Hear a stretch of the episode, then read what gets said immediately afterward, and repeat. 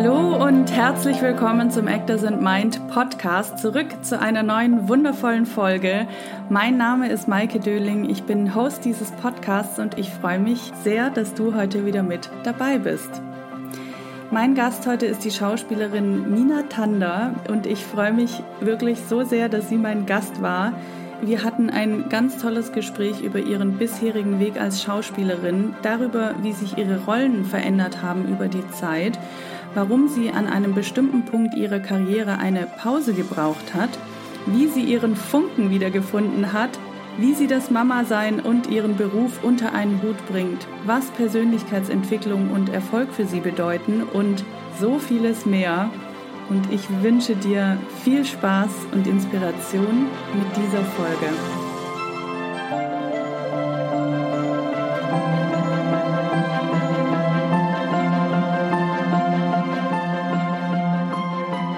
Ich habe heute die große Ehre, mit der Schauspielerin Nina Tander zu sprechen. Ich nehme an, die meisten von euch kennen sie. Sie ist bekannt aus unzähligen Produktionen, wie zum Beispiel Maria im Schmeckt's nicht, Männerherzen, Berlin Station und Jerks, um nur mal ein ganz paar zu nennen. Liebe Mina, danke, dass du dir die Zeit genommen hast. Ich freue mich wirklich sehr auf das Gespräch. Ganz herzlich willkommen im Podcast. Ja, vielen, vielen Dank, liebe Maike. Ich freue mich auch und ja, bin gespannt, wo wir hinkommen. In unserem Wie geht's dir denn heute? Wie bist du heute hier? Äh, sehr gut geht's mir. Ich habe gerade, als ich meinen Sohn äh, zum Mittagsschlaf hingelegt habe, gedacht, wieso geht es mir so verdammt gut heute? Ich weiß es nicht, es ist grundlos. Und das ist, glaube ich, auch ganz gut mal. Ja, du bist ja auch gerade sehr beschäftigt, wie ich das so mitgekriegt habe und mhm. hast ein paar Tage frei. Mhm. Also danke, dass du dir genau an diesen Tagen auch noch die Zeit nimmst für den Podcast. Ja, sehr gerne. Ich würde sagen, wir starten direkt rein. Du weißt ja, ich fange zu Beginn immer ein bisschen an über die Karriere, wie alles angefangen hat mit deiner Karriere. Magst du uns da mal ein bisschen mit reinnehmen in deine Anfänge als Schauspielerin? Mhm. Ich glaube, ich muss tatsächlich anfangen, bevor ich wirklich gearbeitet habe. Ich habe angefangen mit fünf Jahren kleine Theaterstücke vorzuführen, den Nachbarn meiner Großeltern, wo ich sehr viel Zeit verbracht habe. Und irgendwann kam dann Ballett in mein Leben, da muss ich so neun, zehn Jahre alt gewesen sein. Und mein Plan war damals immer, ich werde erst Tänzerin und dann werde ich Schauspielerin, ungefähr wenn ich 30 bin. Weil dann ist die meist, äh, bei den meisten Balletttänzern die Karriere im Grunde vorbei. Und nachdem ich dann auf der Ballettakademie war, wurde ich gefragt, ob ich in einem, bei einem Theater tanzen und ein bisschen spielen würde, weil ich habe Schultheater gespielt und hatte meine ähm, Klassenkameradin Katharina Schüttler, die dir sicherlich oder den mhm. meisten auch was sagen wird, hat da eben auch mitgemacht. Und dann wurde ich gefragt, ob ich spielen und singen möchte in einem Sommertheater. Und das habe ich drei Jahre lang gemacht, zwischen 14 und 16 und habe dann parallel ähm, mich vorgestellt bei einer Kinderagentur, wurde genommen.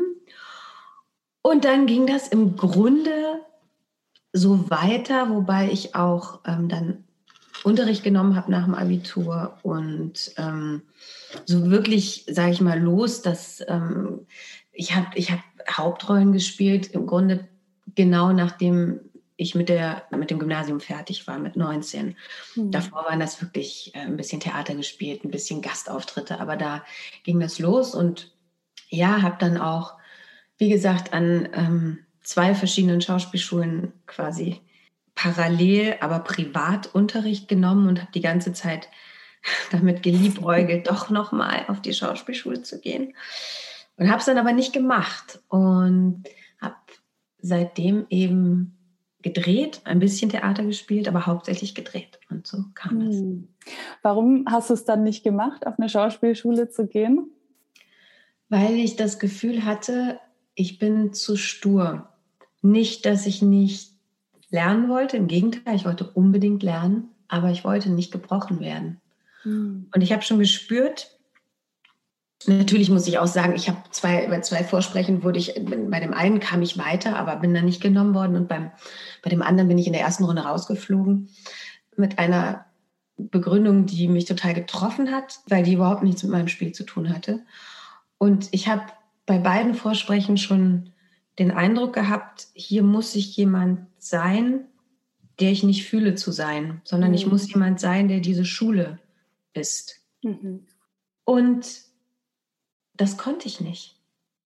Im Nachhinein glaube ich, wäre ich älter gewesen, hätte ich damit umgehen können, hätte trotzdem ich sein können und das mir aneignen, dass diese Schule mir zu geben gehabt hätte und das wäre sicherlich sehr viel gewesen. Aber in dem Moment konnte ich das nicht. Und dann habe ich gesagt, okay, Schluss, mache ich nicht, ich mache nicht weiter, ich spreche nie weiter vor.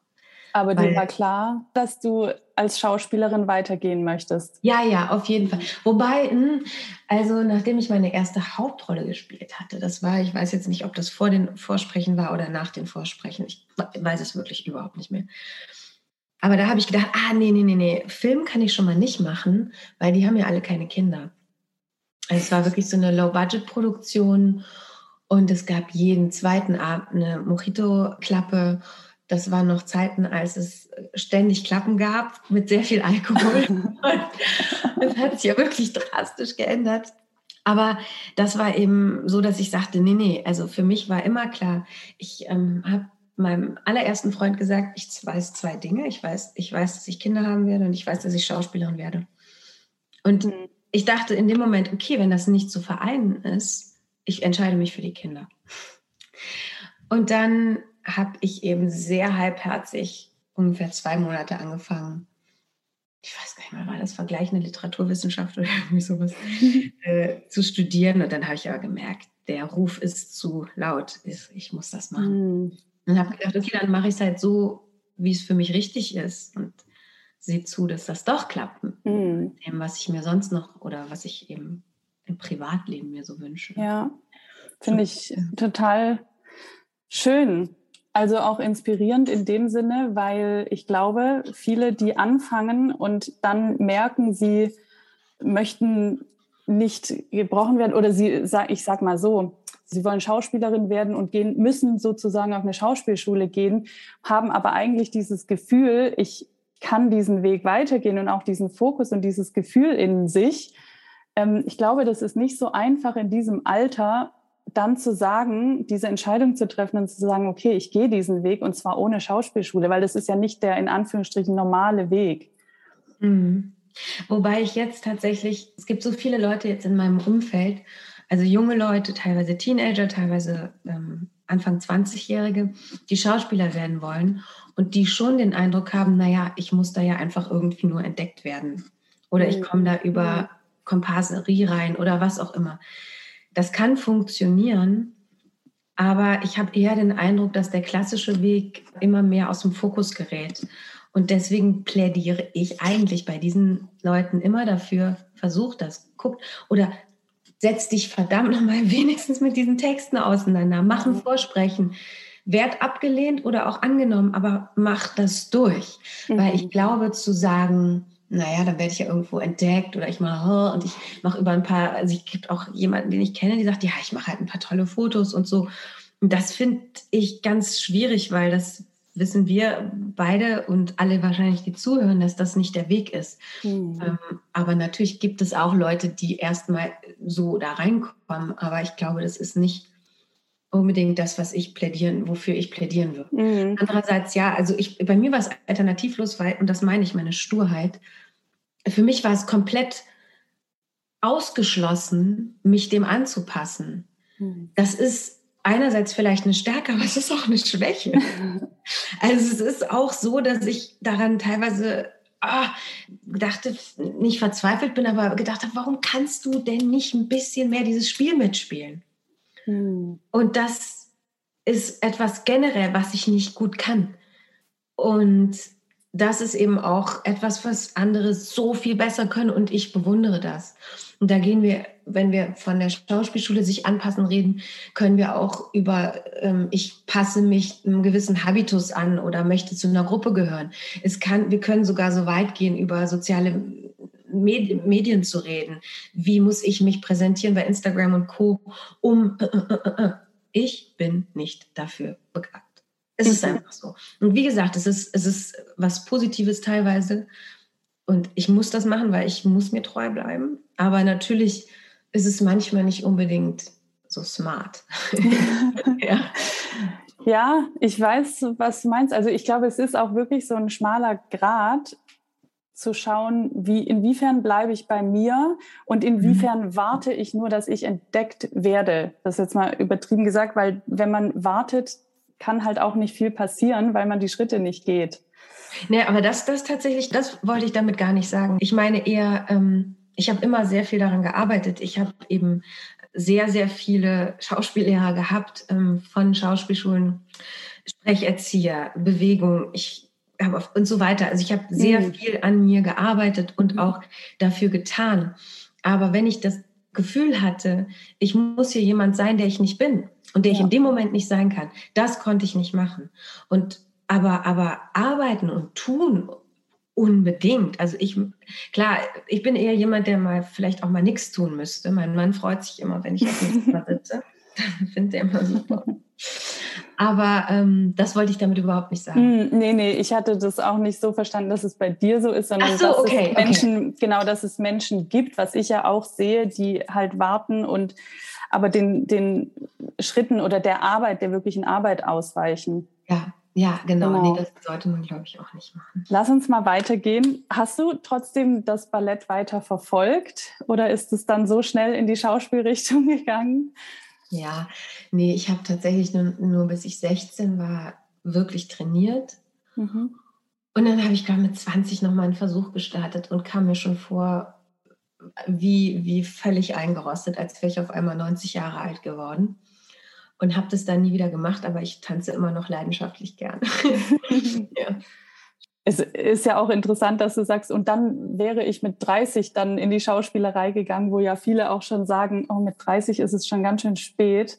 Ähm, ist es jetzt nicht so spät für den Einstieg? Mhm. Es war natürlich auch meiner Naivität geschuldet. Ich war auch so, dass ich nicht wusste, dass man damit Geld verdient. Mhm. Ich dachte, ja, Geld macht man dann irgendwie und dann spielt man. Und das ist eigentlich, also für mich war das so absolut mein Berufswunsch, aber ich dachte, ich dachte, wenn, dann kriegt man sehr, sehr wenig Geld dafür. Also das, ich habe damals äh, mit neun oder so die Biografie, die Autobiografie von äh, der leider inzwischen verstorbenen Silvia Seidel, die damals ja mit Anna absoluten Superstar wurde, gelesen. Und da stand drin, dass sie damit viel Geld verdient hat. Und ich war so, ach so, das war mir überhaupt nicht bewusst. Also genau, von daher war das jetzt nicht äh, die Motivation. Ja, du hast ja jetzt schon eine lange Karriere bisher auf deinem Weg, über 20 Jahre. Mit, wenn man so deine Vita anschaut, ist die ja sehr lückenlos. Trotzdem denke ich mal, dass es bei dir auch unterschiedliche Phasen gab, Hoch- und Tiefphasen, Erfolgsphasen, Zweifelphasen. Wie lief deine bisherige Karriere so aus deiner Wahrnehmung, aus deiner Sicht? Ich habe den Eindruck, dass ich ähm, immer wieder sehr gute Jahre hatte. Aber ich habe jetzt nicht diesen einen Film, am ehesten Maria, ihm schmeckt's nicht, aber ich habe trotzdem nicht diesen einen Film, wo sowohl Kritiker als auch Publikum Deutschland ähm, plötzlich mich gesehen hat als Schauspielerin. Mhm. Das hatte ich nicht. Von daher habe ich eher das Gefühl, dass ich kontinuierlich gearbeitet habe. Das stimmt. Also es gab in der Tat außer meinen zwei Schwangerschaften nie Zeiten, wo ich nicht gedreht habe. Aber ähm, natürlich gab es Jahre, wo ich das Gefühl hatte, das ist irgendwie, wie soll ich sagen, das, das entspricht dem, was ich mir wünsche oder wo ich mich wohlfühle. Mhm. Und dann wiederum gab es Sachen, wo ich sagte, okay, das mache ich jetzt, das ist okay, da gibt es Gründe, warum ich das mache und die sind nicht nur finanzieller Natur, aber eben auch. Und Zweifel, ja, immer mal wieder. Also es gab einen ganz, ganz großen Zweifelmoment. Ähm, das war aber gar nicht ein Moment, wo ich schlecht gearbeitet habe, sondern wo ich, wo ich gedacht habe, ich brauche mal eine Pause. Mhm. Und das war tatsächlich ich wurde dann schwanger mit meinem Sohn, gewollt. Aber es war schon davor so, dass ich die ganze Zeit dachte, ich glaube, ich muss mal aussteigen. Ich muss mal wirklich auch gedanklich aussteigen. Mhm. Und ohne da jetzt drauf eingehen zu wollen, gab es Gründe, warum ich in der Schwangerschaft nicht drehen konnte. Hm. Und ich habe das als, ich sage immer, das war mein, mein ähm, kostenloses Zen-Retreat. weil ich einfach sozusagen mit Schauspiel und also es war einfach, ich, ich konnte einfach gar nichts machen. Mhm. Und nicht nur nicht drehen, ich konnte nicht zu Events, ich konnte gar nichts machen. Und im Jahr zuvor hatte ich mir gewünscht, ich muss mal aussteigen, aber so habe ich mir das natürlich nicht vorgestellt. Ja. aber man kriegt ja dann irgendwie auf eine gewisse Art und Weise doch, was man braucht. Und das war total schön, weil ich habe gemerkt, ich brauche wieder diesen Funken. Mhm. Ich habe geliebt, was ich getan habe und ich habe die Sachen größten, also wirklich, ich habe auch schöne Sachen gemacht. Ich, ich hatte wirklich das Gefühl, ich muss abtauchen, um wieder den Funken zu spüren. Mhm. Und das war eigentlich so das Größte, was ich, sage ich mal, an, nicht Zweifel, aber an so einem Hiatus, weißt du, so eine, ja. eine Lücke, die ich brauchte. Und Zweifel, also es ist halt so, seit ich die Kinder habe, und ich meine, meine Tochter wird ja schon zehn dieses Jahr, habe ich nie das Gefühl gehabt, wenn ich nicht gedreht habe, oh, ich muss jetzt drehen. Also das habe ich einfach nicht mehr. Das ist komplett weg. Natürlich gibt es immer mal Ideen, oh, müsste ich jetzt wieder drehen? Oh, seit, hm. aber ich habe mir da auch ehrlicherweise mehr Zeit genommen, als es so auf dem Papier aussieht, immer. Ich hatte zum Beispiel bei meiner Tochter das Glück, ich habe davor in einem Jahr drei oder vier Filme gemacht. Eine lief in Venedig auf dem Filmfest, kam aber erst anderthalb Jahre später raus. Und es hatte sich so gut ergeben, dass alle dachten, mein Gott, du hast ja nahtlos gedreht und de facto hatte ich anderthalb Jahre nicht gedreht. Bei meinem Sohn war es jetzt auch anderthalb Jahre. Genau, also ich habe jeweils anderthalb Jahre nicht gedreht und es wirkte witzigerweise nicht so. Mhm. Ähm, von daher hatte ich da großes Glück. Aber ich glaube auch, man darf da auch mutig sein, ist mein Gefühl. Man darf auch mutig sein und nicht so Angst, ähm, angstmotiviert handeln. Nein, ich kann jetzt nicht schwanger werden, weil. Nein, ich kann jetzt nicht das. Nein, oh Gott, immer alles noch Buch. Ich kann jetzt nicht verreisen, weil wenn dieser Anruf kommt, nein, nein, nein, nein, nein. Ich glaube, wenn man sich so eng macht, dann kommt auch der Anruf, wenn du weg bist. Und dann kannst du von den Philippinen am nächsten Tag einspringen für irgendjemanden. Ja. Und vielleicht kommt der Anruf auch, wenn du total relaxed bist, aber dann ist das irgendwie auch okay. Dann kannst du mhm. nämlich lernen, dass es gerade wichtiger ist, dass du da bist, auch wenn mhm. es gerade wehtut. Also von daher glaube ich, den Mut zu haben, sich die innere Unabhängigkeit zu bewahren, was super schwer ist in diesem Beruf. Mhm. Mhm. Und was ich auch nicht durchgehend habe, um Gottes Willen. Aber wie eingangs gesagt, mit den Prioritäten, das war mir halt auch schon mit 19 klar, dass mir die Kinder so, dadurch war es verhältnismäßig einfach. Habe ich nicht geweint oder nicht geweint, aber hat es mir nicht wehgetan, dass ich ein Angebot in Indien nicht annehmen konnte, als mein Sohn drei Monate alt war. Doch, es hat mir verdammt wehgetan. aber ich habe es auch schon wieder vergessen. So. Ja. Oh, du hast gerade so viele interessante Sachen gesagt. Ich muss mal gucken, worauf ich jetzt als erstes eingehe.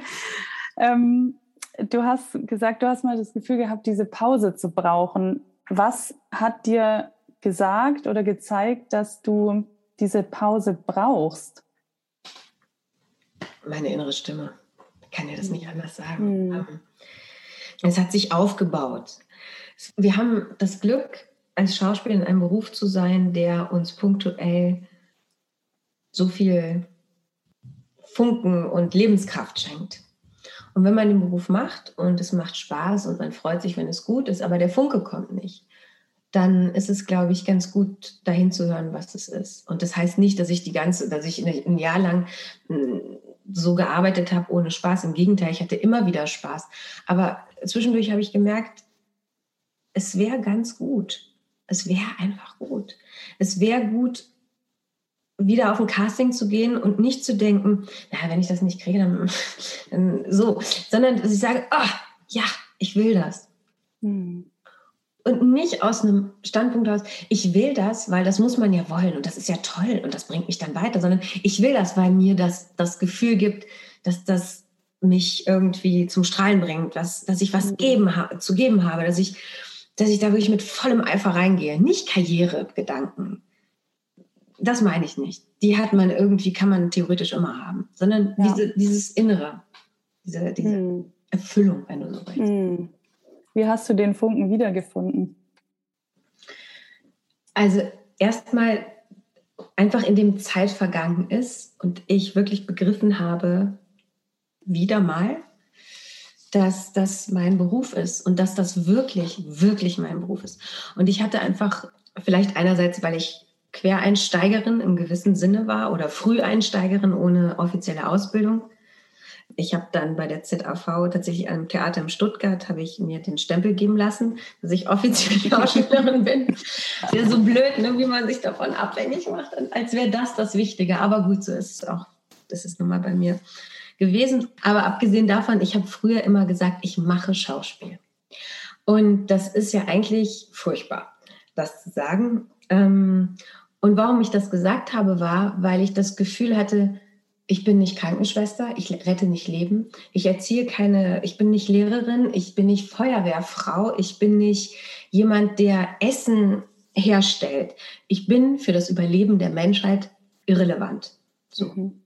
Und das war etwas, was mich total umgetrieben hat, bis zu dieser Pause. Bis ich irgendwann begriffen habe, und klar, äh, habe ich das schon oft gehört von Coaches, von anderen Kollegen, wir haben was zu geben und ja. wir schenken. Aber wenn du immer noch denkst, ah, come on, das ist doch kein Beruf, du müsstest, was weiß ich, Biobäuerin werden oder sowas. Ähm, oder Klimaaktivistin als Hauptberuf, dann kann dir die Leute viel erzählen. Mhm. Aber für mich war es total entscheidend zu spüren, dass ich aber als, als Biobäuerin nicht auf die Welt gekommen bin. Völlig unbegabt, völlig schlecht. So. Wenn meine Begabung nun mal in dem Bereich liegt mhm. und der vielleicht so ein bisschen weiter auch im Tanzen- und Singen-Bereich und vielleicht noch im Schreiben, aber das ist ja irgendwie alles so ein Bereich liegt, dann hat das wohl seinen Grund. Mhm. Dann ist das nicht, damit ich mich ständig hinterfrage in diesem Beruf, sondern damit ich damit was tue. Mhm. Und das hat mir total geholfen diesen Funken nachhaltig zu finden. Mhm. Und wie gesagt, ich war, glaube ich, auch einfach ein bisschen erschöpft und fand das super, so ein Reboot zu haben, eben auch mit diesen neuen Gedanken und Dingen in, in den Beruf zurückzukommen. Mhm. Finde ich total spannend, weil ich glaube, gerade wenn man so diesen, ich weiß gerade nicht mehr, wie du es gerade genannt hast, diesen Sinn darunter für sich erkennt, mhm. dass das einen dann auch wieder trägt. So mhm. und ähm, deswegen, ja, es klingt nach einer sinnvollen Pause. Ja. Du hast vorhin auch gesagt, du bist ja dann auch Mutter geworden, hast auch gesagt, du bist von Anfang an, wolltest du auch Mutter werden. Mhm. Gab es dann trotzdem diese Ängste, als es dann soweit war, dass dann jetzt die Karriere vorbei ist? Oder wie bist du dann mit diesem Thema umgegangen? Es gab die Ängste, bevor ich schwanger wurde. Mhm. Und als es dann so war, war das wie so, ihr könnt mich alle mal, wenn meine Karriere deswegen zu Ende ist. so, also meine Sturheit wieder. So. Deswegen, aber davor, ich meine, ich kenne ja meinen Mann schon seit ich 24 bin und bin dann mit 32 Mutter geworden. als waren, waren fast acht Jahre zusammen. Und vielleicht hätte das nur fünf Jahre gedauert, hätte ich einen anderen Beruf, wo ich das besser hätte voraus sehen können, was passiert. Mhm. Das kann schon sein. Andererseits glaube ich, dass es absolut zum richtigen Zeitpunkt gekommen ist, einfach auch was meine Entwicklung angeht und so weiter und so fort. Aber ähm, die Ängste waren da. Ich hatte das Glück, dass ich eine sehr, sehr enge Freundin habe, die vor mir Mutter geworden ist in dem Beruf und mhm. bei der ich gesehen habe, dass das nicht der Fall war, ähm, dass die Karriere zu Ende war. Und ich aber zum Beispiel gedacht habe, naja, dann, bevor ich den ersten Film mache, stille ich ab und dann. Und ich bin viel mehr Mama, als ich das je gedacht hätte. Ich war schon immer sehr Mama hm, vom Typ, aber ich bin noch viel mehr so, nein, ich stille so lange das Kind und so weiter. Ne? Und dass aber auch das möglich ist in dem Beruf. Mhm. Es ist halt anstrengender, klar. Es ist sau anstrengend, nach dem Dreh die ganze Nacht wach zu bleiben, weil das Kind irgendwie ständig wach wird und du stillst und es auch dadurch nicht jemand anders übernehmen kann. Und ich habe auch am Anfang ähm, beide Kinder, als sie noch ähm, klein waren, ich habe bei meinem Sohn nach neun Monaten angefangen, bei meiner Tochter nach sieben mit kleinen Rollen, aber ich habe sie dann auch während des Drehs gestellt, immer in den Pausen stellt.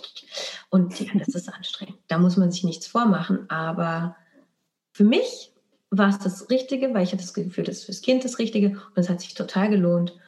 Total super. Aber wenn es Frauen nicht machen, Kolleginnen nicht machen, die sagen, nee, ich möchte, dass das Kind dann bei jemand anderen ist und ich bin allein am Set und ich still dann auch nicht, finde ich auch total okay. Ich will nur sagen, auch die Hardcore-Mama-Variante ist möglich.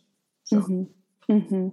Ja. Und das will ich wirklich, wirklich jedem mitgeben, weil ich weiß, was für ein schmerzhaftes Thema das sein kann, wenn man sagt, das ist mein Traumberuf, das ist meine Berufung und gleichzeitig, ich möchte unbedingt Mutter sein. Und oh Gott, oh Gott, ich möchte auch die Art von Mutter sein, die wirklich präsent ist.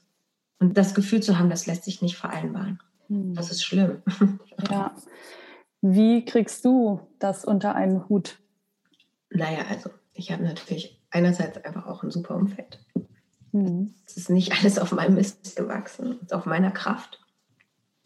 Ich habe einen Mann, der ähm, das sehr mitmacht, alles. Was heißt mitmacht? Wir machen einander mit. Es ja. ist ja immer nur so die Frau, die Hardcore-Mutter zieht das durch und der arme Mann muss das mitmachen. Das ist schon wieder so ein blödes Bild. Wir machen das zusammen. Und tendenziell bin ich trotzdem würde ich sagen, ein bisschen mehr bei den Kindern. Aber es ist auch bei meinem Beruf einfacher zu machen als bei seinem. Mhm. Aber trotzdem, wir machen das komplett zusammen. Und wir haben das Glück, dass unsere beiden Mütter sehr viel helfen. Mhm. Ja. Es ist natürlich, das alles in der Familie so zu halten, ist natürlich ein Luxus. Aber man kann das auch mit jemandem von außen toll machen, wenn dieser jemand, wenn, die, wenn man den kennt und so weiter und so fort. Mhm. Aber da muss ich sagen, haben wir einfach, habe ich auch, oder wir haben einfach Glück. Wir ja. viel. So. Hm. Ich würde gerne auf das Thema Erfolg nochmal zurückkommen. Ich glaube, wir haben vorhin mal ganz kurz angesprochen. Was bedeutet für dich Erfolg? Also was ist die Definition von Erfolg für dich? Wann fühlst du dich erfolgreich? Weil von außen gesehen bist du natürlich eine erfolgreiche Schauspielerin. Mhm. Ne? Aber die Frage ist, ist es von außen gesehen, wann ist für dich ein Erfolg ein Erfolg? Mhm. Also ich habe ja, du schriebst mir, wann fühlst du dich erfolgreich? Und ich habe gemerkt, ich kann dir das nicht sagen, mhm.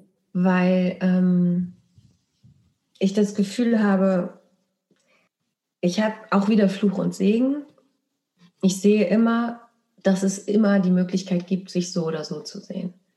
Weißt du, dann gehst du auf ein Casting und sagen, ja, Mina Tanda, ach, ich weiß nicht, die hat für uns so lange, die hat nichts mehr für uns. Also nee, da müssen wir jemanden Prominenteren nehmen. Dann kriegst du ein Angebot für einen großen Film auch meinetwegen und die sagen, wenn du das machst, du brauchst nichts, wenn du das machst, kriegen wir es finanziert. Und dann denkst du dir so, das ist spannend. Weil für die einen bist du mm, und für die anderen bist du boah. Ja. Oder auch so banale Dinge wie kriegst du ein Kleid geliehen. Die Firma sagt, oh Gott, bitte, bitte, bitte trag das. Und wirklich, also es wäre so schön, wenn so Sachen, die anderen sagen, Minatanda, noch nie gehört.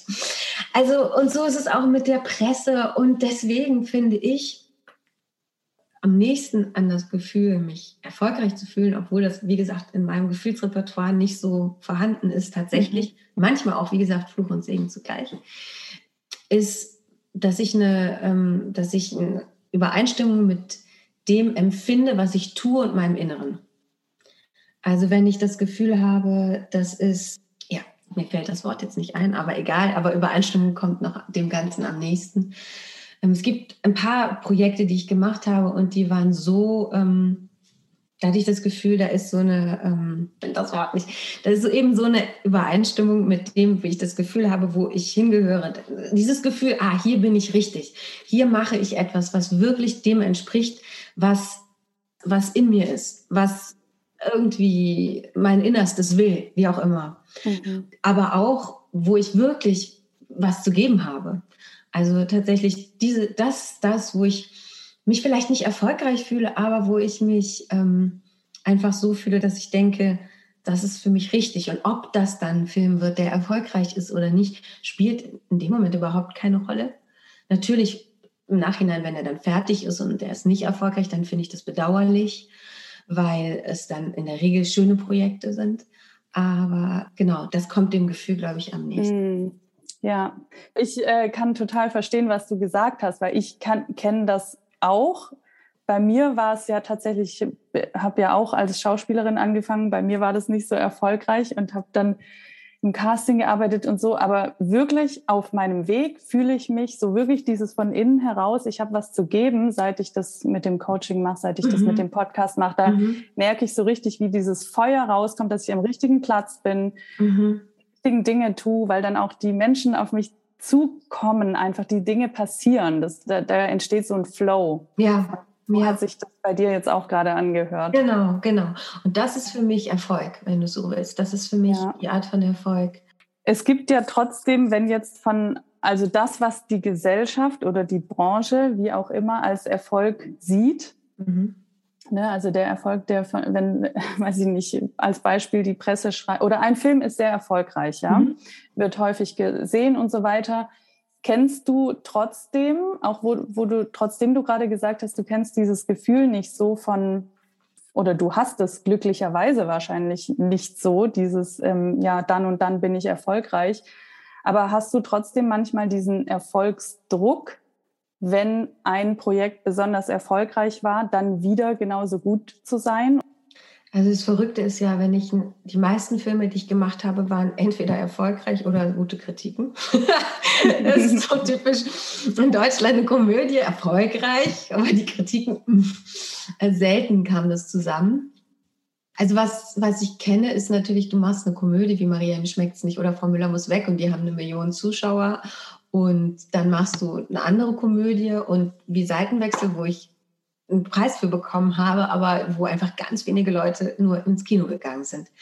Und da habe ich nicht den Druck so sehr, ähm, aber natürlich ist das dann schon kein gutes Gefühl, weil man denkt, ach schade, A, finde ich, der Film hätte es verdient gehabt und B, ja, du wirst natürlich dann mit diesem Film, wobei ich muss dir ehrlich sagen, vielleicht blende ich das auch unbewusst total aus, aber ich empfinde das nicht so sehr. Das ist, ich habe mit Kollegen gesprochen, der sagte, oh, wenn das jetzt nicht erfolgreich wird, ich habe jetzt da, so, ne, ne.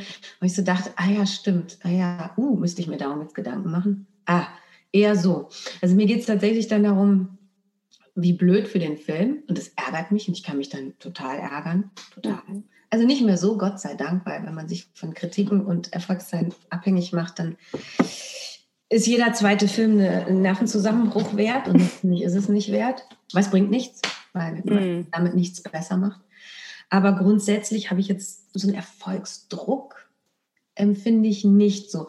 Es ist schon so, wenn ich merke, okay, ähm, jetzt habe ich ein Jahr lang Filme gemacht, die jetzt ganz okay sind, aber die jetzt kein weder in Kino kommen oder nicht fremdsprachig oder nicht wow, Event-Movie, super Miniserie, sondern no, ein Jahr lang so, ja, dann denke ich schon so, ja, okay, schön, wenn jetzt so wieder was kommt, was vielleicht ein bisschen mehr, die Leute ein bisschen anderen Blick drauf haben, aber ach, ich lüge mir jetzt hier gerade so ein bisschen was zurecht. Es ist dann vielleicht mal ein Moment, aber so grundsätzlich habe ich das, glaube ich, nicht so sehr. Nee, finde ich sehr angenehm. Ich spüre das auch, dass du das nicht so hast, diesen Druck. Das macht es aber sehr angenehm, muss ich sagen.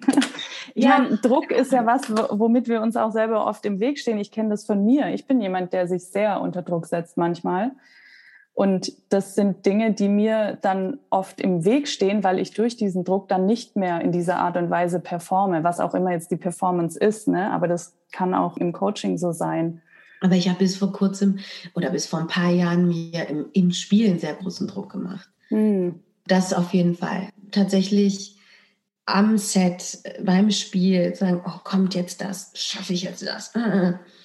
Und ich habe gemerkt, dass mir das überhaupt nicht gut tut, weil ich bin ein Mensch der Extreme. Wenn ich mir Druck mache, mache ich mir extremen Druck. Mhm. Kann ich nicht mehr schlafen. Und das bringt nichts. Es bringt mir als Mensch nichts und es bringt mir aber auch im Ergebnis nichts. Und das ist ja das Fatale. Mhm. Ich glaube, ich habe die besten Momente, wenn ich im Fluss bin. Ja. Und ich glaube, es geht den meisten Menschen so, aber es gibt auch diese, ich sag mal eher so Typen, so, so diese, so, ne, die so nach vorne und jetzt und ich habe Druck und geil und äh, das bin ich nicht. Ja. Ich, ich habe eh schon genug Feuer, genug Energie. Wenn ich da noch was draufsetze, dann werde ich, werd ich hart. Mhm. Dann werde ich eckig. Und es ist überhaupt nicht das, was mir gut steht. Im Spiel als Mensch ist es einfach nicht. Und so werde ich, wenn ich Stress habe. Ich kenne das auch jetzt noch, wenn ich Stress habe, so, okay, wie organisieren wir das jetzt? Weil Organisation ist jetzt so das, mein, meine größte Herausforderung immer. Wie machen wir das? Okay, dann ist der da. Okay, uh, wie ist das für den und so weiter. Und wenn ich da nicht locker bleibe und ich sage jetzt mal, und es klingt schmalzig, aber es ist leider wahr, oder nicht leider, es ist Gott sei Dank, wenn ich da nicht in die Liebe gehe und mich darauf konzentriere, in die Offenheit gehe und zu sagen, ins Vertrauen, aber vor allem wirklich in die Liebe, zu sagen, ich, ich mache das, weil ich das liebe, ich habe diese Familie, weil ich das liebe und so weiter. Wenn ich das nicht mache, sondern nur mich von dem Stress auffressen lasse, dann werde ich unerträglich. Mhm. Von daher besser nicht. Woher nimmst du dein Vertrauen? Weil ich an mir arbeite, dass ich das Vertrauen habe. Und weil ich, wie gesagt, einfach total sturer Typ bin, der denkt, sagen wir es so, die Sicherheit, die ich mit 15 oder 16 hatte, zu sagen, das und das ist mein Weg, das ist mein Leben. Mhm. Das wird so. Die habe ich ja nicht durchgehend gehabt. Und es war eher so, ich kam in die Filmwelt und dachte, oh, die sind ja alle ganz anders als ich. Da waren Frauentypen gefragt, als ich 19 war. Die waren ganz, ganz dünn, die waren androgyn, die waren sehr, sehr mädchenhaft, die waren überhaupt nicht fraulich. Ich war schon immer der Typ, der ich jetzt bin oder entweder so sehr, sehr schmal und zart. Und ich war halt immer so, wie ich jetzt bin. Und das war erstmal ein riesengroßer Verunsicherer. Und zu merken, dass auch Leute mich total missinterpretiert haben, aufgrund der Tatsache, dass ich nicht sehr mager war. Ich war auch nicht dick, aber ich war nicht mager.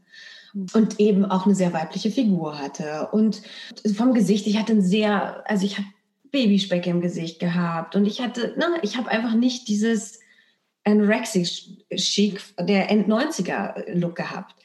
Und dass man da eher auf eine gewisse Art und Weise in Rollen gekommen ist, die so gar nicht meinem Inneren entsprochen haben. Das war ein Riesenschock und hatte aber auch mit Sachen zu tun, Erfahrungen, die ich vielleicht in der Schule gemacht habe, mit Mädchen, die mich auch falsch. Also ich glaube, das ist so ein, das ist so eine Kettenreaktion, eine innere. So, du wirst da so und so aufgenommen und denkst, oh Gott, es erinnert dich an etwas, was du erfahren hast, als du jünger warst. Und dann selbstständigt sich dieser Effekt. Und du wirst weiterhin für diese Rollen. Und dann hatte ich auch noch eine Agentur, die gesagt hat, naja, du wirst halt nie eine XYZ spielen. Also eine Problemrolle, wo ich so dachte, entschuldige bitte, warum? Ja, weil du nicht so aussiehst. Okay, interessant, was ist das für eine, was ist das für eine Einstellung seinem Klienten gegenüber, seinen Schauspielern gegenüber? Und das war schon verunsicherer, um auf die Frage zurückzukommen. Mhm. Und das Vertrauen, wie gesagt, eine Mischung aus Sturheit und an mir arbeiten. Und mit Sturheit meine ich auch das tiefe Gefühl, dass man in sich richtig ist. Mhm. Mhm. Und darüber, wie gesagt, ein langer Weg an eine Berg- und Talfahrt. Und ich meine, jetzt bin ich alt genug, um da jetzt mal an einen Punkt zu kommen, seit ein paar Jahren, wo man sagt, das ist okay. Aber es ist auch nicht so, dass ich aus jedem Casting gehe und vor Selbstbewusstsein strotze. Es gibt Momente oder auch am Set, wo ich merke, oh Gott, da habe ich jetzt nicht das gebracht. Der Regisseur war unzufrieden, als ich gegangen bin. Ich habe es gesehen. Ich kann das aber jetzt besser irgendwie dann auch loslassen. Mhm. Aber natürlich mhm. werde ich auch ab und zu verunsichert. Natürlich. Natürlich. War das dann ein Prozess mit der Entwicklung der Rollen? Weil ich meine, du spielst ja jetzt nicht mehr die Rollen, die du am Anfang deiner Karriere gespielt hast. War das ein Prozess im Älterwerden oder hast du dann bewusst auch bestimmte Rollen irgendwann abgesagt? Ja, sehr bewusst. Ich habe sehr, sehr bewusst. Ich habe mich dreimal eigentlich aus, wie ich finde, Einbahnstraßen, wo ich sicherlich mehr Geld jetzt auf dem Konto hätte, wäre ich diese Einbahnstraße weitergegangen, aber dann wäre wahrscheinlich auch anderes nicht möglich. Und wo ich vielleicht auch berühmter wäre, einem Publikum, ganz bewusst Nein gesagt. Und dann haben vielleicht Kolleginnen die Rolle gespielt, die aber nicht mit diesem Gepäck auf dem Rücken in die Rolle reingegangen sind. Und die haben dann trotzdem eine ganz äh, variantenreiche Karriere gemacht. Mhm. Manche sind dann auf einer Schiene geblieben und so. Aber ähm, für mich war die erste Schiene war eben dieses sexy, hexy, ähm, da, da wollte ich raus. Das war für mich dann irgendwie, nee. Dann war es so die gut gelaunte äh, TV-Komödien-Schauspielerin. Das war dann auch irgendwann, das war eine Einbahnstraße, das wusste ich relativ klar. Und ja, und so gab es immer mal wieder Punkte, wo ich sehr bewusst Dinge abgesagt habe und auch teilweise nichts hatte stattdessen. Also es war mhm. nicht so, dass dann, ich weiß nicht, der, die große Charakterrolle ähm, auf mich gewartet hat als Belohnung dafür, dass ich abgesagt habe. Es mhm. war oft auch, dass ich dann gar nichts hatte. Aber das war es mir wert. Das heißt, du wusstest schon relativ gut, wo du hin wolltest. Ja, ich habe nur gedacht, der Weg wäre anders. Und man muss auch sagen, ich habe vor 20 Jahren ungefähr angefangen, da war der Weg auch noch anders als jetzt. Mhm. Jetzt hätte, kann man sich, Gott sei Dank, sehr viel mehr Variantenreichtum erlauben, ohne dass die Menschen oder die, die Leute, die einen dann besetzen oder wie auch immer das Publikum das Gefühl hat, du bist dann verbrannt für was anderes. Mhm. Aber das war, ich sage mal, Ende der 90er, Anfang der Nullerjahre war das schon noch so. Du bist so eine Schauspielerin. Und das gibt es ja Gott sei Dank nicht mehr wirklich. Und da bin ich total froh drum. Ich habe dann irgendwann das war auch schon 2000, habe ich Hat der Arbeit gemacht, einen Film von Kai Wessel, der sehr viele Preise gewonnen hatte. Habe ich neben Wotanweg Möhren die weibliche Hauptrolle gespielt und das war dann schon echt so, okay, wow, das darf ich spielen. Das war 2001, glaube ich. Das heißt, die Rollen, die du heute spielst, sind schon auch ein Ergebnis von bewussten Entscheidungen. Ich weiß es nicht, du ehrlich, Mike, ich habe keine Ahnung. Ich habe wirklich keine Ahnung. Ich glaube, ich hatte an drei, vier Punkten in meiner Laufbahn manchmal Glück und manchmal eine gute Agentin, die gesagt hat, guck dir Mina Tanda an. Die spricht zum Beispiel, die spricht Italienisch. Die ist keine Italienerin, aber die spricht Italienisch. Zum Beispiel. Mhm. Oder guck dir Mina an, die kann was anderes, als da auf dem Demoband ist. Oder eine Casterin, ja, die gesagt hat, bitte guck dir das mal an, die kann auch diese Charakterrolle spielen und so. Hm. Und ja. ähm, warum ich dieses Glück hatte, das kann ich dir nicht sagen. Ja, ja. Also es ist eine Mischung. Ich glaube schon, hätte ich jetzt ewig lange für einen Privatsender Komödien noch drei, vier Jahre weitergemacht. Keine Ahnung, ob ich das dann jetzt machen würde. Vielleicht würde ich aber das genauso machen. Mhm. Und ich habe manche Sachen abgesagt. Im Nachhinein denke ich mir so, bin ich bescheuert gewesen? Also ich weine ihm dann wirklich nicht nach, aber wirklich so mit so einem Fünfjahresabstand mehr. Mhm. Habe ich das denn abgesagt? Die haben mir damals hätten mir die Rolle so gegeben, dann hat an langen Casting jemand anders die gespielt und es ist total gut geworden. Und ich hatte aber, und da, und ich glaube, es war immer in dem Moment, wo ich aus Angst gehandelt habe, wo es na, im Nachhinein unnötig war. Mhm. Ich glaube, es wäre in dem Moment hätte ich die Rolle in Angst zugesagt, wäre es genauso falsch gewesen. Ja, ja. Aber Angst ist einfach ein schlechter Berater. Das ist einfach. Mm. Vorsicht ist okay, aber Angst ist ein schlechter Berater. Das heißt, du entscheidest aus Liebe? Ja, aber weißt du, jetzt habe ich zum Beispiel gerade eine Entscheidung gegen etwas und ich war die ganze Zeit, ich habe wirklich überlegt, mache ich das nur, weil ich Angst habe, es könnte so sein, oder mache ich das wirklich, weil ich da nichts finde, was ich wirklich toll finde? Hm. Und das ist manchmal nicht einfach zu, zu ähm, sehen. Nee, es ist manchmal. Und wir reden hier vom absoluten Luxus. Und das ist mir total bewusst, mhm. dass ich überhaupt diese Entscheidung treffen darf. Das ja. ist mir komplett klar. Mhm. Du hast jetzt auch schon erwähnt, du hast auch ein paar Preise gewonnen oder warst ab und zu mal auch nominiert. Was bedeutet dir das und gab es vielleicht auch unterschiedliche Bedeutungen für unterschiedliche Preise oder Nominierungen? witzigerweise die Nominierungen, die ich bekommen habe, waren immer für Sachen, wo ich es nicht erwartet hätte. Und das hat mich äh, dann total gefreut, dass da was gesehen wurde, was jetzt vielleicht gar nicht so auf den ersten Blick man jetzt gedacht hätte, dass man für diese Rolle einen Preis bekommt. Und das war für mich dann schön. Inzwischen ist es so, ich habe mich davon relativ frei gemacht, weil ich auch weiß, wie Preise oft vergeben werden, was jetzt nicht ist, also es ist, man ist nicht der bessere Schauspieler, wenn der eine einen Preis hat und der andere nicht. Also das mhm. Ist Quatsch. Und ich kann wirklich immer nur wiederholen, innere Unabhängigkeit ist, glaube ich, da auch das Beste, was man sich selbst ähm, schenken kann. Mhm. Aber wie gesagt, ich habe mich total gefreut und das ist wie so ein i-Tüpfelchen aber ich renne nicht den Preisen hinterher. Aber ich freue mich über sie. klar. Oder auch die Nominierung. Sehr. Mhm. Aber zum Beispiel, ja, es gab eine Rolle, wo ich wirklich sehr glücklich drüber war, das spielen zu dürfen. Und da habe ich fantastische Kritiken bekommen. Dann habe ich eine Rolle gespielt, wo es mir eher ein bisschen peinlich war. Da habe ich auch sehr gute Kritiken bekommen.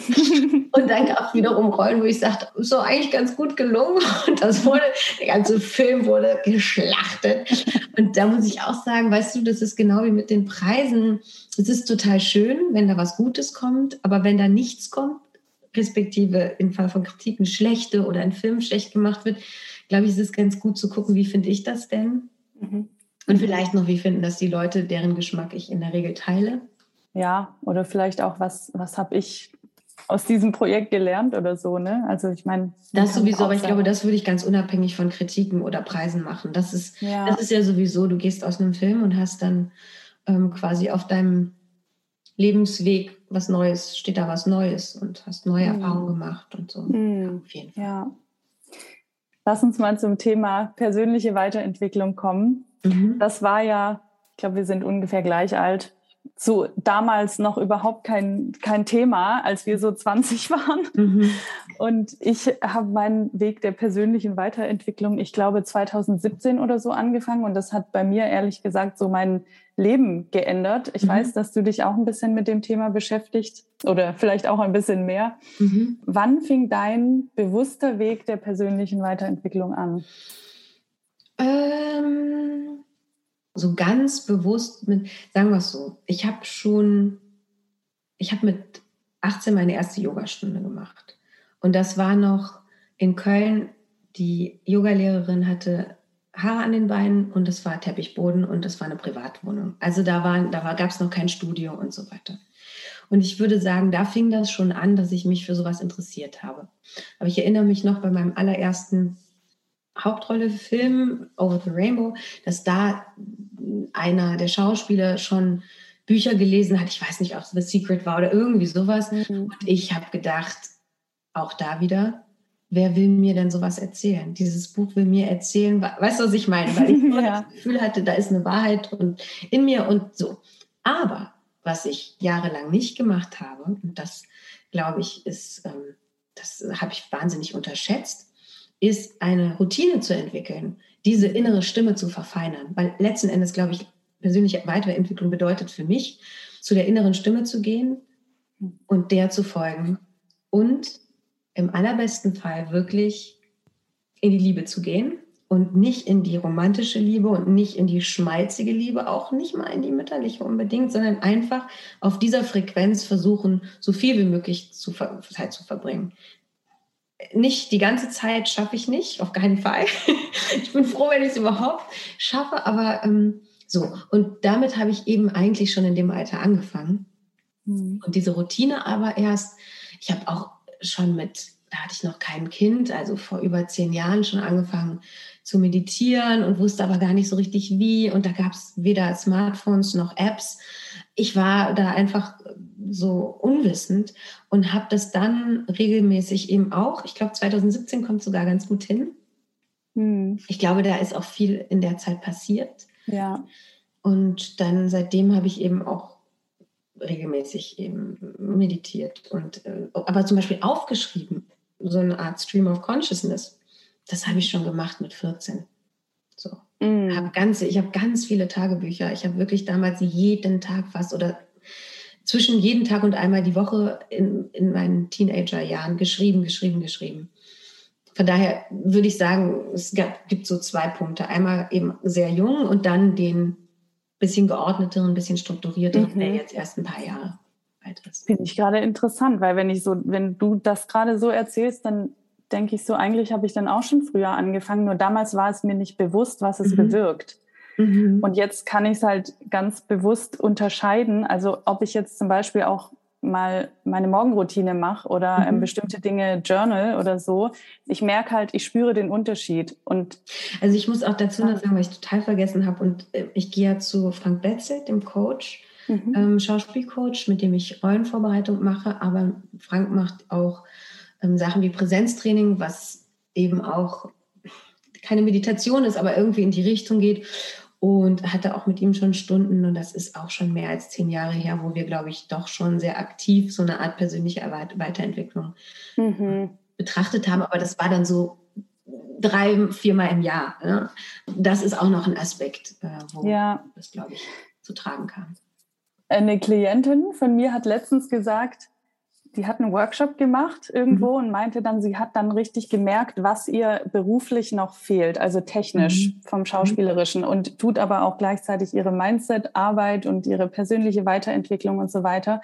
Und sie meinte dann, sie hat festgestellt, Mindset alleine reicht auch nicht. Mhm. Ne? Also ich meine, mhm. ich finde, die Mindset-Arbeit ist ganz wichtig, deswegen tue ich, was ich tue. Aber mhm. inwiefern hängen für dich die berufliche und die persönliche Weiterentwicklung zusammen? Ich finde, das hängt sehr stark zusammen, weil wenn ich als Mensch weitergehe und eben auch mehr in so einen Fluss komme, dann kann ich das als Schauspieler auch machen, aber manchmal eben auch nicht.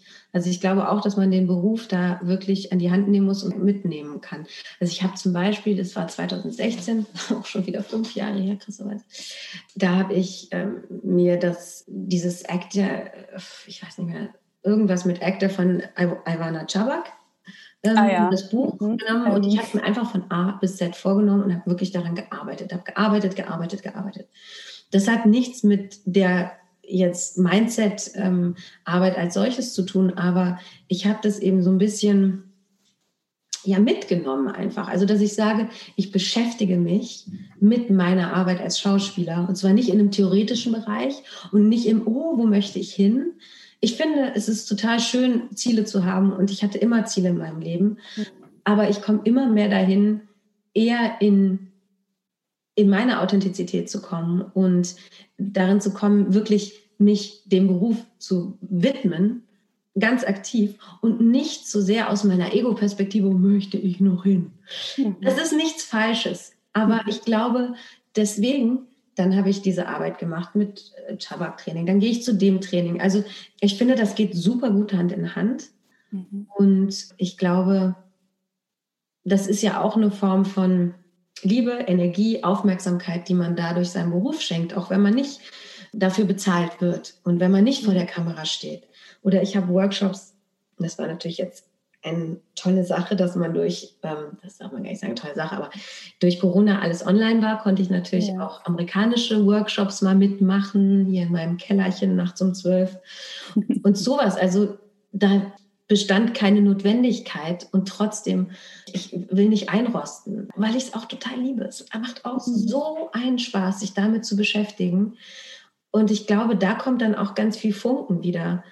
Einfach nur der Sache zuliebe, das zu tun, sich mit dem Beruf zu beschäftigen, sich mit Techniken zu beschäftigen.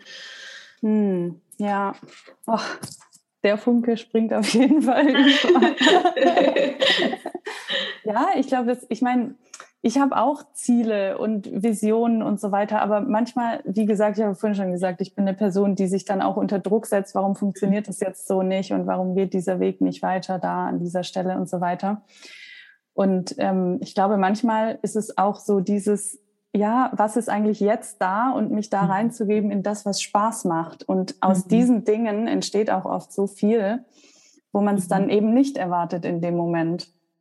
Total. Und ich glaube auch als Schauspieler natürlich ist natürlich die große Frage, du musst dich ja auch zeigen. Mhm. Ich glaube, es ist auch ein, kann eine Hürde sein für Menschen und sehr, sehr viele Schauspieler sind super sensibel und sind eben nicht diese Kopf durch die Wand Typen. Es gibt einige, die sind so, aber mhm. es gibt eben auch sehr viele, die sich sehr hinterfragen, die sich sehr in Frage stellen geradezu und da zu sagen, okay, ich kann mich zeigen. Also ich glaube, daran zu arbeiten. Und das ist ja, da geht es für mich sehr Hand in Hand Beruf und persönliche Weiterentwicklung, weil das ist ja ein ganz springender Punkt an dem Beruf, sich zu zeigen. Das ist der springende Punkt. Aber zu, zu, gucken, was, was hält mich davon ab, mich wirklich zu zeigen. Also wo habe ich da noch Zweifel, Ängste, wo habe ich Hürden in mir, Angst gesehen zu werden. Und ich glaube, das ist zum Beispiel etwas, wo man die persönliche Weiterentwicklung sehr gut nutzen kann für den Beruf. Ja. Um bei einem Projekt ja bestmöglich zu performen oder vielleicht auch weniger Druck zu haben oder den Spaß zu haben, den man daran haben möchte. Wie bereitest du dich bestmöglich auf deine Rollen vor? Was braucht es? Welchen Raum brauchst du für dich im Vorfeld? Hm, also ich bin froh, wenn ich überhaupt Raum habe. ähm, also ich gehe tatsächlich ähm, für die meisten Rollen zu einem Coach, mit dem ich das vorbereite. Mhm. Ich sehe aber zu, dass ich das, ähm, bevor ich sozusagen die letzte Stunde bei einem Coach habe, auf jeden Fall ganz klar mit dem Regisseur geredet habe, vielleicht eine Leseprobe gehabt habe. Also ich mache nichts, wo ich sage, ich arbeite gegen den Regisseur. Es kann auch passieren, das ist mir auch schon ein paar Mal passiert, dass ich das eben mit Coach vorbereite und wieder was finden. Der Regisseur will aber was ganz anderes. Dann nehme ich im Grunde den Unterbau und schmeiß das Wie komplett weg. Das ist nicht immer einfach, aber das sind so.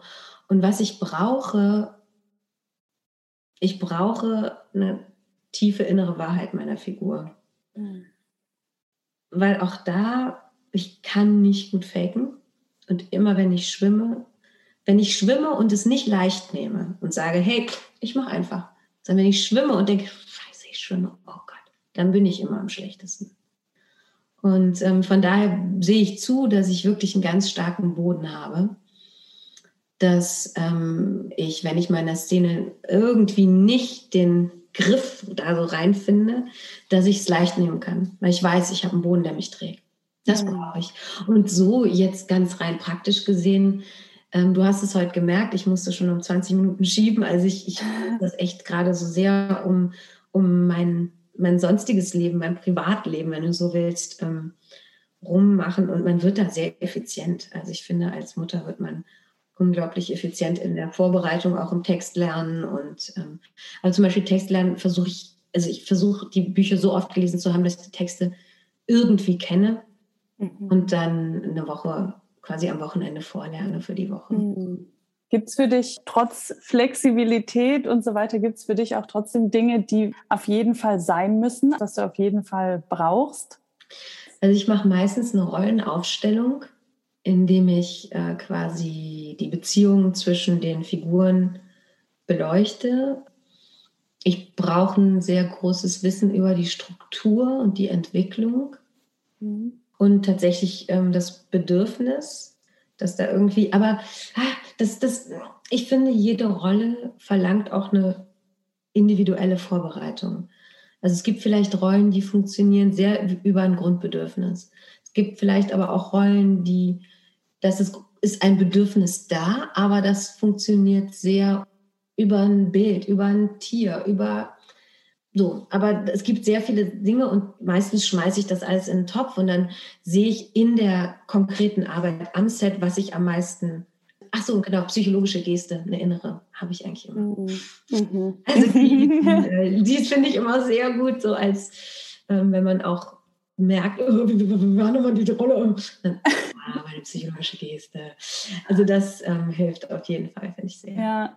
Machst du die Aufstellungen selber oder mit jemandem? Nee, die mache ich mit meinem Coach meistens. Ja. ja. Also jetzt hm, zum Beispiel, ich habe letztes Jahr eine Sache gemacht, ähm, polnischen, polnisch, französisch oder sonst was, keine Ahnung, amerikanischen Kunstfilm, wo ich so, also die Rolle war so abgefahren, dass wir mit einer klassischen, ich habe da tatsächlich, das, ich habe 20 Minuten mit meinem Coach darüber geredet, aber ich habe mit dem Regisseur unglaublich oft telefoniert und gesummt. Mhm und habe eben verstanden, dass er das ganz, also er hat da so eine ganz eigene Herangehensweise gehabt und da habe hab ich mich einfach total drauf eingelassen und bin total damit geschwommen, weil ich wusste, dieser Regisseur hat so eine starke Vision und so ein starkes Wie und Warum und was, dass ich wusste, ich, ich ich schwimme damit. So.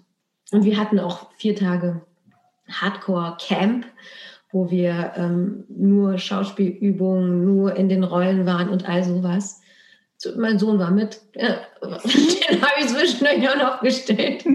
Also hm, geht, geht alles, aber ähm, das war eben dann, in dem Fall hatte ich dann nicht die Vorbereitung mit Coach.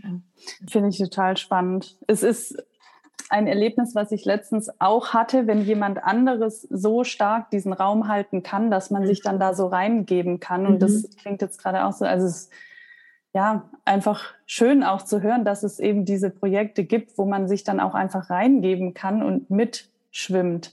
Ich, mhm. Das Wort ist gerade ein bisschen komisch, weil das klingt so mit dem Stromschwimmen, aber ich glaube, wir meinen das beide in einem mhm. positiven, mhm. in einer positiven Art und Weise. Mhm. Mhm. Ja, es ist überhaupt nicht passiv, gar nicht. Ja. Aber es ist wie, es ist für mich wie ein Gemälde gewesen, wo ja, du, du dann da gezeichnet wirst in dem Moment. Hm. Schön. Wann kommt dieses Projekt raus? Mal gucken, ich weiß es nicht. Ich weiß es, ich habe wirklich keine Ahnung. Die haben jetzt in Cannes wurde das vorgestellt, aber der ist eben noch nicht fertig gewesen. Deswegen von daher, ich habe keine Ahnung. Der Film war noch nicht fertig jetzt vor ein paar Wochen und mal schauen, wie es jetzt weitergeht dann. Wo kann man dich denn aktuell sehen? Und, oder was, was gibt es vielleicht auch demnächst, was du schon sagen kannst? Gibt es mhm. irgendwas, was rauskommt? Ja, ähm, also der Starttermin für die Fortsetzung von Huibu, ähm, mhm. ähm, die, glaube ich, wirklich sehr schön geworden ist, ist jetzt Anfang Januar.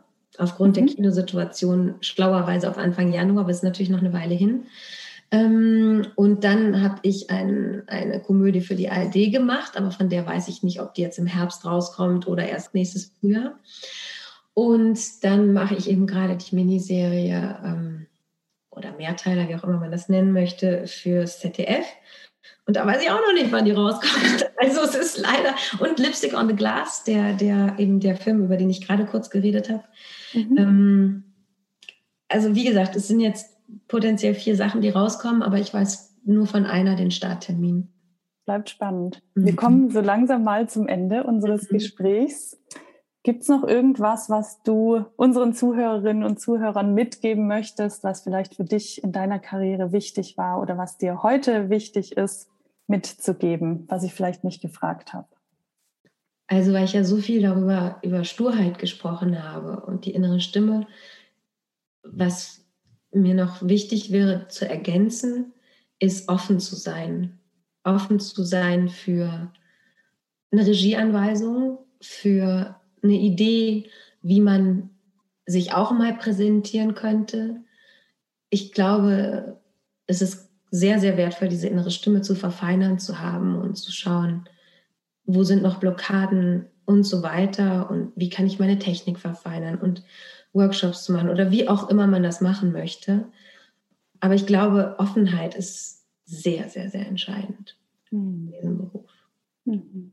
Und ja, ich glaube, wir müssen uns nicht abhängig fühlen, weil ich glaube, das ist etwas, was Schauspieler sehr oft empfinden, dass man denkt, naja, ich muss ja darauf warten, bis die Rolle kommt. Und ich muss ja darauf warten. Wir warten immer so viel. Und da zu schauen, dass es nicht ein Warten ist, weil es ist so passiv, sondern vielleicht zu gucken, das ist meine Zeit zu gestalten. Vielleicht mache ich, keine Ahnung, also während Corona, ich weiß nicht, wie viele Schauspieler jetzt Drehbücher geschrieben haben, aber hey, vielleicht ein Drehbuch, vielleicht auch was ganz anderes, vielleicht stelle ich selbst was auf die Beine, vielleicht auch nicht, vielleicht beschäftige ich mich einfach nur auf eine andere Art und Weise mit dem Beruf, aber diese Wartezeiten nicht als ein auferlegtes Leid vielleicht zu empfinden, weil es eigentlich auch ein Privileg sein kann. Hm. Und ich finde es auch gut, den Gedanken, sich selbst zu erlauben, dass wir nicht alle Konkurrenten sind. Weil hm. ich glaube, das ist auch noch so ein ganz großer Punkt in freien Berufen und gerade was das Schauspiel angeht, dass man nicht in dieses, wenn wir über Mindset reden, in dieses Konkurrenz-Mindset reingeht. Mhm. Sondern was kann man anstattdessen tun? Eigentlich das, was ich davor beschrieben habe, auf seine innere Stimme hören, etwas zu tun und sich dem zu widmen, was man möchte und nicht ähm, daran zu hängen, wo man glaubt, zu kurz zu kommen. Hm. Wofür bist du dankbar? Hm. Für viel. Ähm, in erster Linie für meine Kinder, für meine Familie, hm.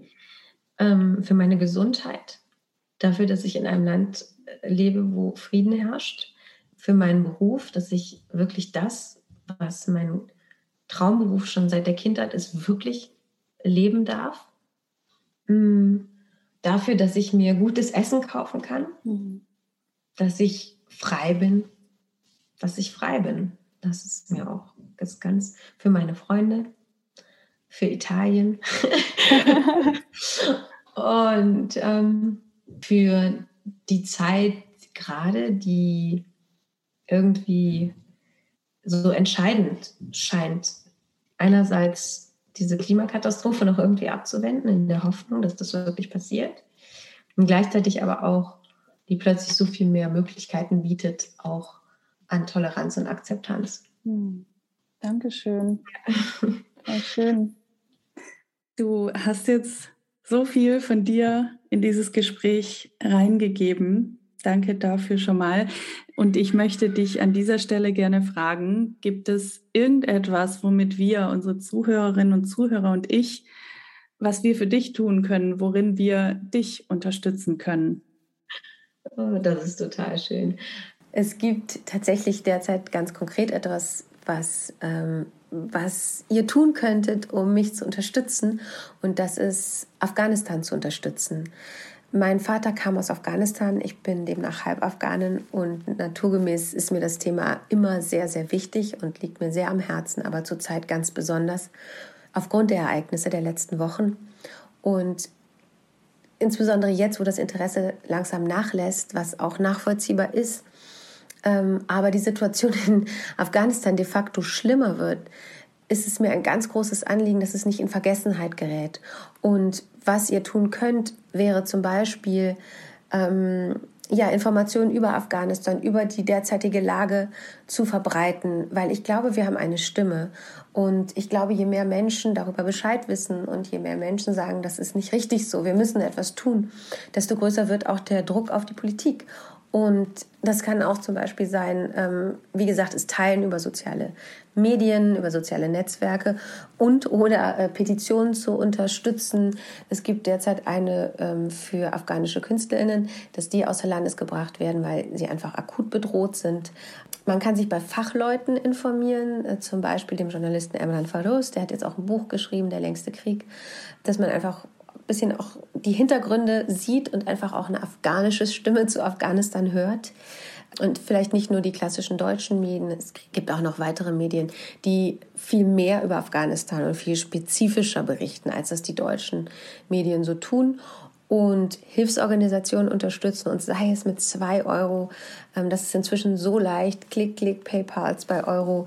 Das ist natürlich eine riesen, riesen äh, Unterstützung, dass da äh, derzeit die Situation, die Banken, das Geld ist eingefroren. Es ist wirklich, die Menschen kommen nicht mehr in ihr Geld es ist, es ist extrem, die Situation. Und ähm, da ist klassisch ähm, UNICEF operiert nach wie vor äh, Visions for Children, eine ganz tolle Hilfsorganisation von einer jungen Deutsch-Afghanin gegründet, die sehr transparent arbeiten. Die sind auch noch dabei. Und ähm, ja, das sind jetzt, würde ich sagen, die Sachen. Ach so, natürlich, ganz wichtig, äh, man kann sich in seiner Stadt informieren, ähm, ob es Organisationen gibt, die geflüchtete Menschen unterstützen und dann eben fragen, was man tun kann. Und ich informiere über meinen Instagram-Kanal regelmäßig auch darüber, Edmina Tanda. Da ähm, zeige ich auch oder, oder verlinke neue Petitionen oder Petitionen, die ich einfach gut finde und Fachleute, weil ich bin keine Fachfrau. Ich bin eine emotional gebundene Frau an dieses Thema und weiß vielleicht ein bisschen mehr, aber ich bin überhaupt keine Fachfrau und also da poste ich äh, inzwischen jetzt regelmäßig gerade über die Stories Dinge und da könntet ihr vorbeischauen, wenn ihr mehr wissen möchtet. Danke dir. Ich bin mir sicher, dass du die Unterstützung aus der Community bekommst für dieses Thema. Es berührt mich sehr. Meine Unterstützung hast du an dieser Stelle. Liebe Mina, ich danke dir sehr für deine Zeit, für alles, was du heute geteilt hast, für dein Vertrauen, für deine Erfahrungen, für deine Perspektiven und ja, für den Weg, den du gehst, denn er inspiriert. Danke dir. Dankeschön. Vielen, vielen Dank, Maike, für diese tollen Fragen und für den Raum, den du jetzt hier für, für deine Gäste, aber auch für alle Zuhörer eröffnest. Das ist richtig toll. Dankeschön. Ich hoffe sehr, dass wir dich mit dieser Folge inspirieren konnten und du etwas für dich und deinen Weg daraus mitgenommen hast. Ich würde mich sehr freuen, wenn du uns ein Feedback da lässt. Das kannst du gerne auf Instagram tun, at maike.döling oder at actorsandmind-podcast. Darüber würde ich mich freuen. Und noch mehr würde ich mich freuen, wenn du auch auf Minas Instagram-Account vorbeischaust, at minatanda, und sie beim Thema Afghanistan unterstützt. Was du genau tun kannst, erfährst du auf ihrem Account und natürlich findest du dort auch alle Infos zu ihren aktuellen Projekten was sie gerade dreht und wo sie zu sehen ist. Mir würdest du eine große Freude bereiten, wenn du mir bei Apple Podcast eine 5-Sterne-Rezension gibst, wenn du den Podcast abonnierst, wenn du an deine Kollegen, Freunde, an deine Familie weiterempfiehlst, auf Instagram teilst, damit wir damit noch mehr Menschen auf ihrem Weg unterstützen können, in ihre Kraft, in ihre Energie bringen können. Das ist mir wirklich ein großes Anliegen. Und damit danke ich dir für heute von Herzen fürs Zuhören. Ich wünsche dir einen wundervollen Tag oder Abend und ich freue mich, wenn du auch bei der nächsten Folge wieder mit dabei bist. Alles Liebe,